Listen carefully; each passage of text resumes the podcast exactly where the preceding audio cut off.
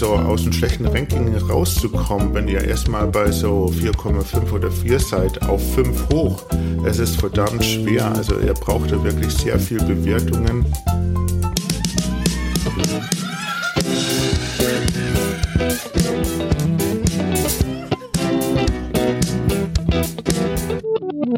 Jetzt geht's los. Hallo Welt, schön, dass ihr eingeschaltet habt beim äh, Hört Podcast.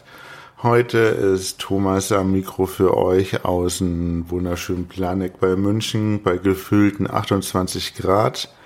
Wie immer Mittwoch und ja, ich habe heute für euch die neue Episode und zwar geht es darum um die 5-Sterne-Bewertung, hauptsächlich bei Airbnb. Hey Thomas, wenn jetzt viele fragen, was für ein langweiliges Thema, habe ich schon fünfmal darüber gelesen, Workshop darüber gemacht und sonst was und ich habe ja nur positive Bewertungen.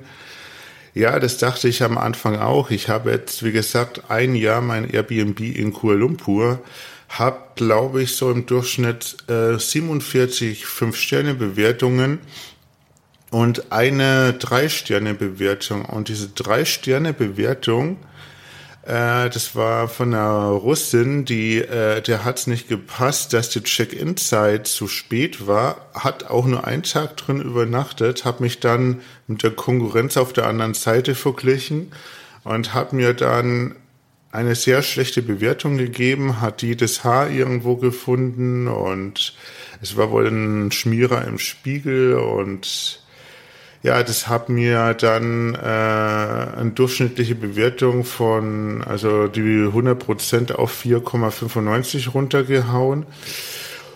Und es war dann nicht so lustig, da erstmal wieder rauszukommen. Also wie gesagt, eine Bewertung reicht, die wo negativ ist und schon ist mal weg von den 5,0 Sternen.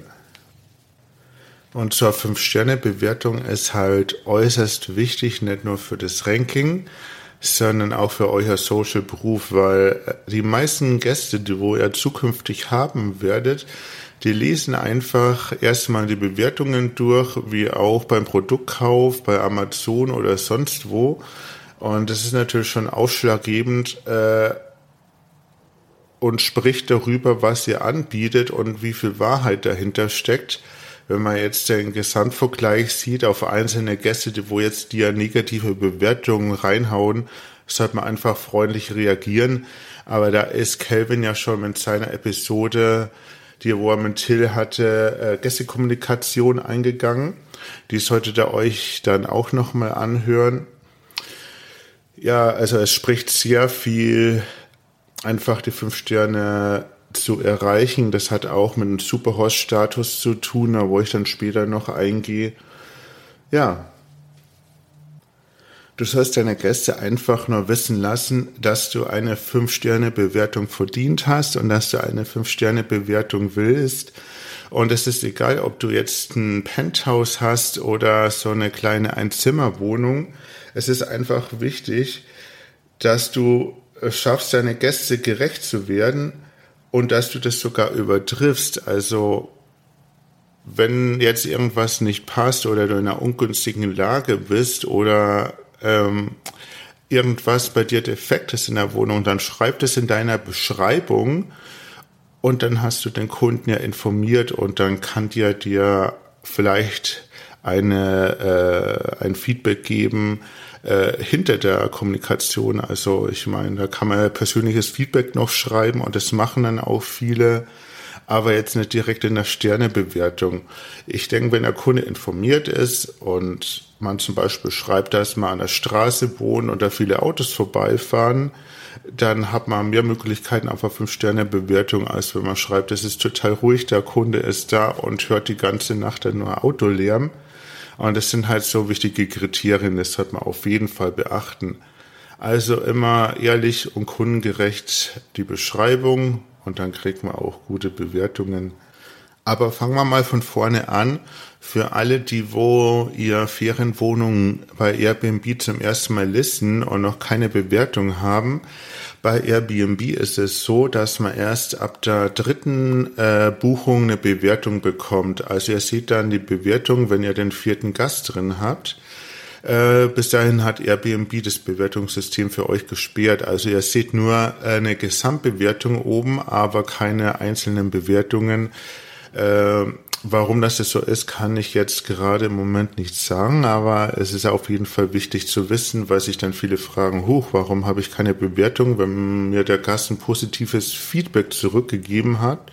Äh, was ich gemacht habe, und was auch viele andere machen, ist einfach äh, drei Freunde anzuhauen, die wo dann sich für einen Tag einbuchen.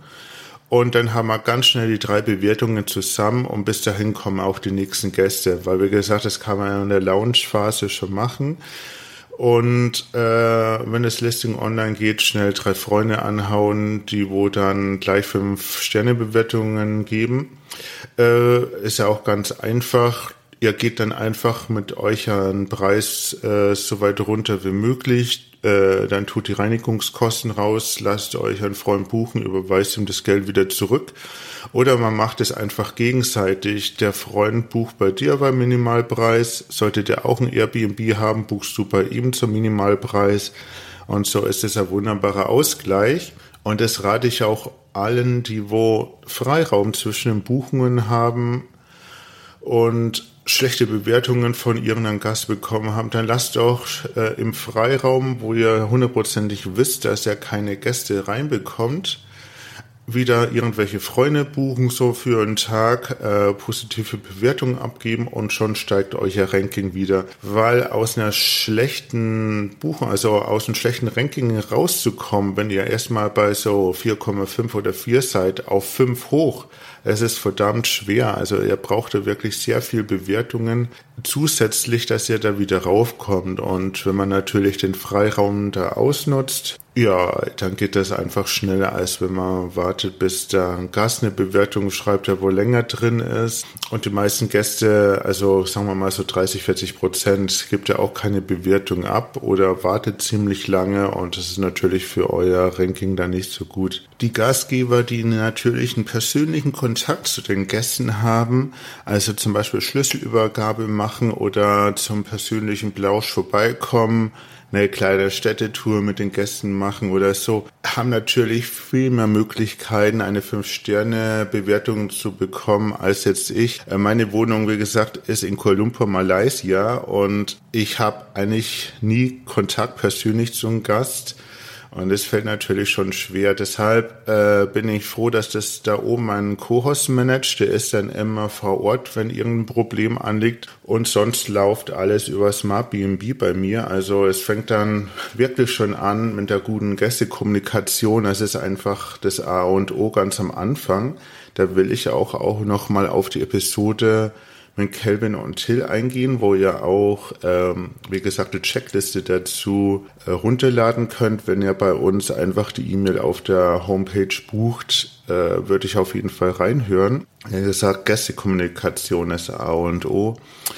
Äh, bei mir wird der Gast halt freundlich begrüßt, einfach per automatischer äh, Message. Dann schreibe ich persönlich auch nochmal zwischendurch, beantworte alle Fragen persönlich. Oder wenn das jetzt eine andere Sprache ist, dann macht das jetzt Ivy, da mein Englisch ja ziemlich, ja, unter der Gürtellinie verläuft. Und ja, da wir sehr viel chinesische Gäste haben und so ist es natürlich besser, wenn man dann jemand hat, der wo mehrere Sprachen kann und somit funktioniert es dann ganz gut, auch wenn man jetzt äh, leider die Gäste nicht persönlich begrüßen kann, wo ich manchmal auch gerne machen würde.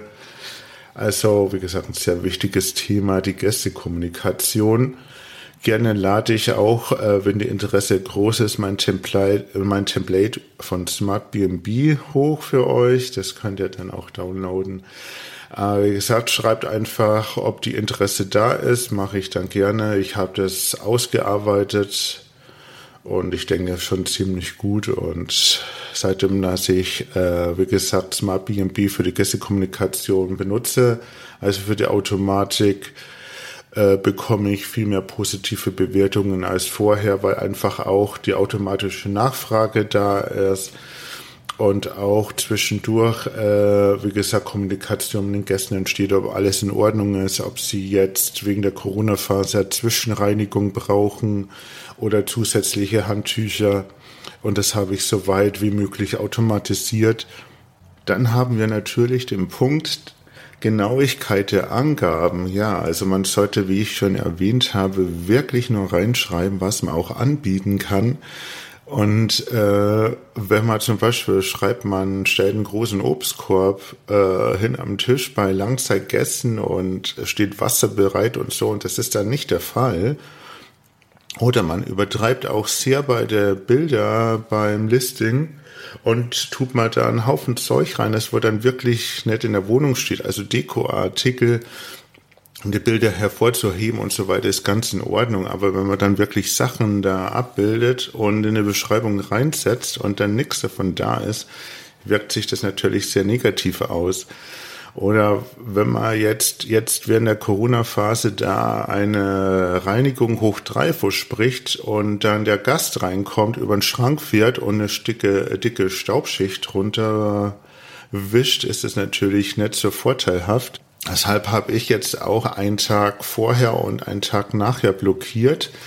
Nach jedem Gast äh, Ein- und Auszug, dass wir einfach die Hygieneregeln erfüllen können und die Zeit dazwischen auch, dass äh, das alles einwirken können und so, dass sich da wirklich kein Gast beschwert, weil in Asien achten die noch etwas genauer drauf als hier. Ja, und da die Ausbuchung bei mir gerade eh nicht so toll ist, weil in Malaysia ähm, noch keine anderen Gäste einreisen dürfen, äh, kann ich mir das schon leisten, jetzt da einen Tag vor und danach zu sperren. Äh, ist auf jeden Fall ein wichtiger Punkt. Was ich zu der Genauigkeit dann noch zu sagen habe, ist eigentlich auch, was ich am Anfang etwas übergangen habe. Und zwar beim ersten Gast war das gleich da hatte die Toilette ein Leck und da ist unten so eine dickflüssige Flüssigkeit ausgelaufen, jedes Mal, wenn er Gas gespült hat, total unangenehm und kam dann auch zur Geruchsentwicklung. Äh, wir haben dann zwar gleich einen Klempner bestellt und so weiter, der wo das repariert hatte, aber ja, das war so ein Problem, weil ich das eigentlich vorher gewusst hatte und dann bin ich aber nach Hause geflogen und habe nicht mehr dran gedacht. Und ja, wie gesagt, der erste Gast war dann drinnen und ja, habe mir dann privat geschrieben, oh, da ist ja ein Leck, da läuft was raus und das stinkt ungemein. Dann habe ich gleich ganz freundlich äh, zurückgeschrieben, einen kleinen Rabatt noch gegeben und habe dann trotzdem eine wunderbare Bewertung bekommen fünf Sterne und sie haben mir dann privat nochmal geschrieben, dass das in der Zwischenzeit behoben worden ist, in der Zeit, wo sie oben war und dass sie die da sehr schnell gekümmert haben. Ja, und wie gesagt, wenn irgendein Problem auftritt oder vielleicht ihr wisst und es aber nicht angegeben habt, dann informiert euren Gast und ich denke, dann bekommt er trotzdem eine gute Bewertung. Ja, der nächste Punkt, Check-in, ist auch so eine Sache. Wie gesagt, wenn ihr die Möglichkeit habt, äh, den Gast persönlich zu begrüßen oder vor Ort wohnt, wenn es irgendwelche Probleme mit dem Check-in gibt, ist das ein großer Vorteil. Wenn man natürlich ein paar tausend Kilometer weit entfernt ist und der Check-in äh, zum großen Teil automatisiert, dann können da schon ein paar Probleme auftreten. Und deshalb sollten die Check-in-Angaben so genau wie möglich sein. Und man sollte auch einen Plan B äh, noch haben, wie der Gast dann in die Wohnung reinkommt, falls irgendwelche Gesetzänderungen gibt oder wie gesagt, das Schließfach nicht aufgeht, wie es bei mir passiert ist. Also es war komischerweise auch ganz am Anfang. Da hat ein Gast, der wo ein Checkout hatte, äh, irgendwie vom Safe, also vom Eingangsbereich, das sind so kleine Postfächer, wo ich meine Keycard drin habe. Mit Zahlenkommunikation hat er es geschafft, äh, hinten an der Tür die Zahlenkommunikation äh, äh, Zahlenkombination zu verstellen und ja, dann kam der nächste Gast und der kam nicht rein. Ja, dann klingelt bei mir, man muss bedenken, die Zeitverschiebung von mehreren Stunden in der Früh um sechs Telefon, äh, dass der Gast nicht reinkommt. Mein Co-Host war nicht zu erreichen. Ich kann kein Englisch und ja, es war dann wie sage ich jetzt dem Gast, dass da irgendwie was nicht stimmt? Der wartet da unten und will einziehen und dann haben wir irgendwie rausgefunden, äh, dass da ein Concierge ja vor Ort ist, aber da hatte ich natürlich die Nummer nicht. Und der war auch erst eine Stunde später zu erreichen und irgendwann ist mein Co-Host dann doch ans Telefon sofort hingefahren. Dann haben die den Concierge angerufen. Äh, der hat dann auch eine Stunde gebraucht, bis der aufgetaucht ist, um das Schließfach zu öffnen. Und ja, das ist dann noch zwei, dreimal passiert äh, irgendwie wegen anderem Problem und das ist natürlich sehr unangenehm. Da kannst die Gäste dann nur mit einer Schachtel Pralinen oder Blumen oder sonst irgendwie was oder Eintrittskarte äh, oder mit einem Essen irgendwie überzeugen, dir dann doch eine positive Bewertung zu geben. Aber die war meistens recht nachsichtig. Also der Vorteil im Asien, die sind da wirklich ganz ganz loyal, die wurde einziehen und Deshalb so Check-in, da sollte eigentlich wirklich sehr gut beschrieben sein. Und man sollte einen Plan B bereit haben, Ersatzschlüssel, der wo dann noch zusätzlich beim Crewhost ist oder einfach beim Nachbarn vor Ort liegt, falls irgendwie was nicht funktioniert. Also das kann ich euch raten, besonders die, wo ihr Airbnb im Ausland haben und nicht immer vor Ort sind. Ja, beim nächsten Punkt Sauberkeit, da bin ich auch vorher schon äh, darauf eingegangen, ist ganz wichtig natürlich, besonders jetzt bei der Corona-Phase. Ich zum Beispiel habe dann zusätzlich nur angegeben, dass die Wohnung, äh, wie gesagt, speziell der Richtlinien gereinigt wird.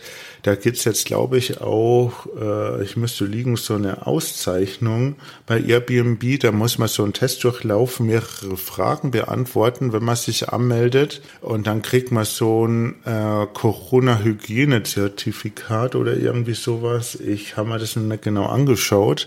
Und dann kriegt man da irgendwie auch äh, höheres Ranking in der Suche. Aber da müsste ich mich da nochmal genau informieren. Schaut auf jeden Fall mal rein bei euch im Portal.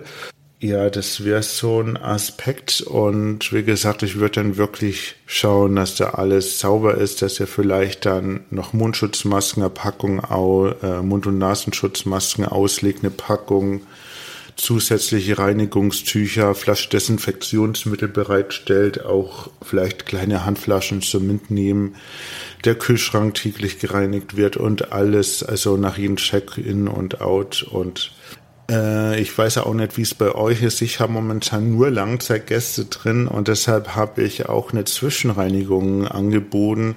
Also das heißt, der Gast kann dann anrufen oder eine Nachricht schreiben, dann schicken wir ein Reinigungsteam rein der wo dann äh, gründlich reinigt, die Handtücher und alles auswechselt zwischendrin und das biete ich kostenlos zusätzlich an. Ja, aber das sind jetzt äh, bei mir auch nicht die großen Kosten, aber es ist halt ein zusätzlicher Service, der wo natürlich auch sehr wichtig ist für eine positive Bewertung, jetzt besonders in der jetzigen Situation. Alles kann ich euch raten, was jetzt äh, die Sauberkeit anbetrifft. Also und da achten die Gäste wirklich sehr, äh, jetzt weniger, ob jetzt ein Haar in der Dusche noch festklebt oder am Boden. Gibt zwar auch welche, die wo sehr penibel sind, aber das ist die Minderheit. Also Sauberkeit ein weiteres wichtiges Thema.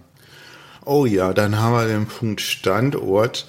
Das finde ich ja manchmal ganz lustig. Wir geben ja wirklich immer den genauen Standort an und äh, wir beschreiben ja auch die Umgebung. Oder wie bei mir steht in der Beschreibung schon direkt Robertson, also wie meine Apartmentanlage heißt. Und äh, weil, wie gesagt, den direkten Standort sieht man nicht bei Airbnb, aber man beschreibt die Leuten ja so ungefähr, wo das ist. Und dann gibt es wirklich Leute, die geben ja dann eine schlechte Bewertung bei Standort, aber eine gute Gesamtbewertung. Theoretisch hat man aber schon beschrieben, äh, dass die Lage jetzt nicht gerade mitten in der Stadt ist oder sonst irgendwie was. Ich weiß nicht, nach was das da die Leute gehen und das dann auch vergleichen mit dem Preis-Leistungs-Verhältnis. Das wäre der nächste Punkt also ich würde, wie gesagt, beim Standort schon so genau wie möglich beschreiben, vielleicht auch schon in der Überschrift, wie zentral äh, euer Airbnb ist oder eure Ferienwohnung und welche Sehenswürdigkeiten in der Nähe gibt, die Verbindung dorthin, was für Möglichkeiten es gibt. Das kann man ja alles direkt ins Airbnb-Listing reinsetzen. Es wäre schon auch ein wichtiger Argument und Natürlich kommt dann noch das Preis-Leistungs-Verhältnis dazu, dass wo viele Gäste mit einem Standort verbinden und dann vergleichen und da sind die Differenzen ja doch ziemlich groß.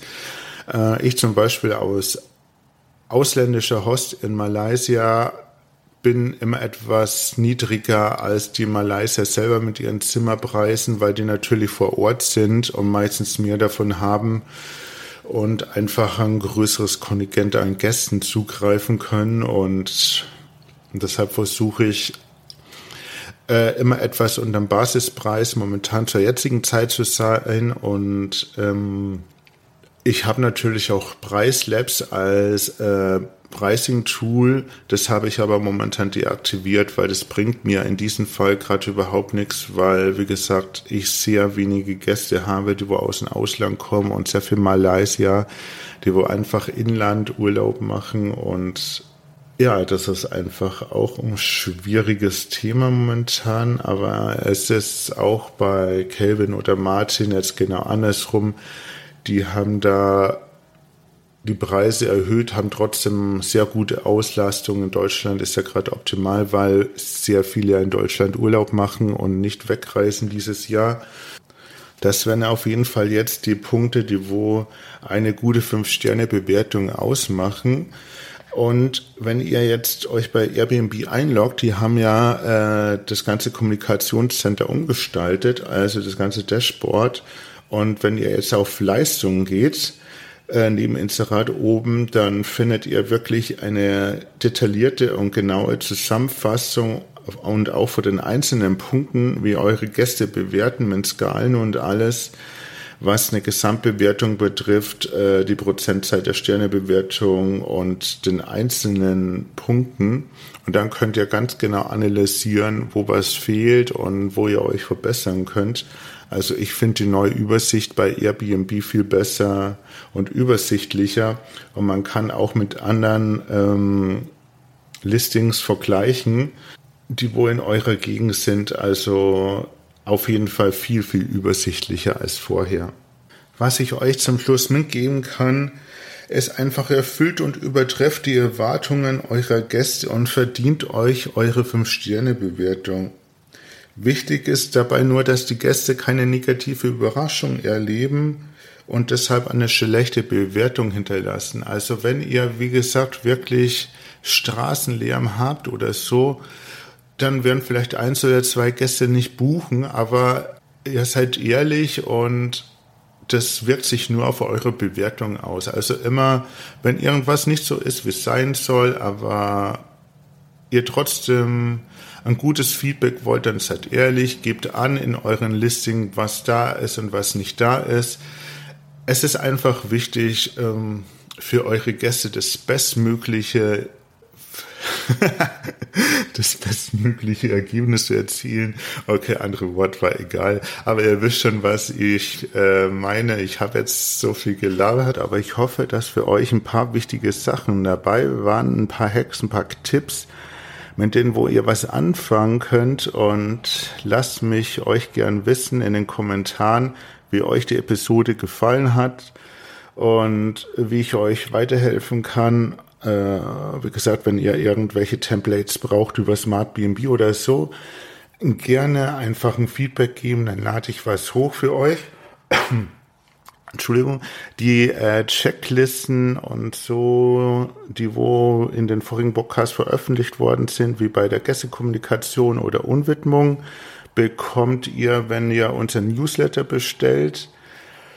Sonst bieten wir, wie ihr wisst, auch zusätzlich noch ein 30-minütiges Coaching an. In diesen 30 Minuten beantworten wir eure wichtigsten Fragen, die wo euch brennen und wenn ihr uns da gut vorbereitete Fragen sendet, dann können wir die auch wirklich gut beantworten und sind natürlich auch so immer über den sozialen Kanälen und per E-Mail für, äh, für euch erreichbar. Wie immer findet ihr alle Links in den Show Notes oder auf unserer Homepage. Ja, und das war's für heute. Ich wünsche euch eine wunderschöne Woche und wir erhören uns wieder am Samstag beim Erhörquickie und nächste Woche und übernächste Woche. Wir sind auf jeden Fall den ganzen Sommer für euch da. Also bis bald, euer Hörteam. Kelvin, Thomas und Martin. Bis bald. Wenn ihr Lust auf mehr von Thomas, Kelvin und Martin habt, dann besucht auch gern die Homepage von Erhört. Dort findet ihr neben Beiträgen und aktuellen Infos zukünftig ein großes Angebot rund um das Airbnb-Business. Die Infos zu den aktuellen Episoden findet ihr wie immer in den Show Notes. Schaut also gern dort mal hinein. Und wenn ihr den Podcast genauso feiert wie das Trio, dann lasst doch einfach eine 5-Sterne-Bewertung bei Apple Podcast da. Jetzt ist aber Schluss mit der Beweihräucherung. Macht mit, macht's nach, macht's besser.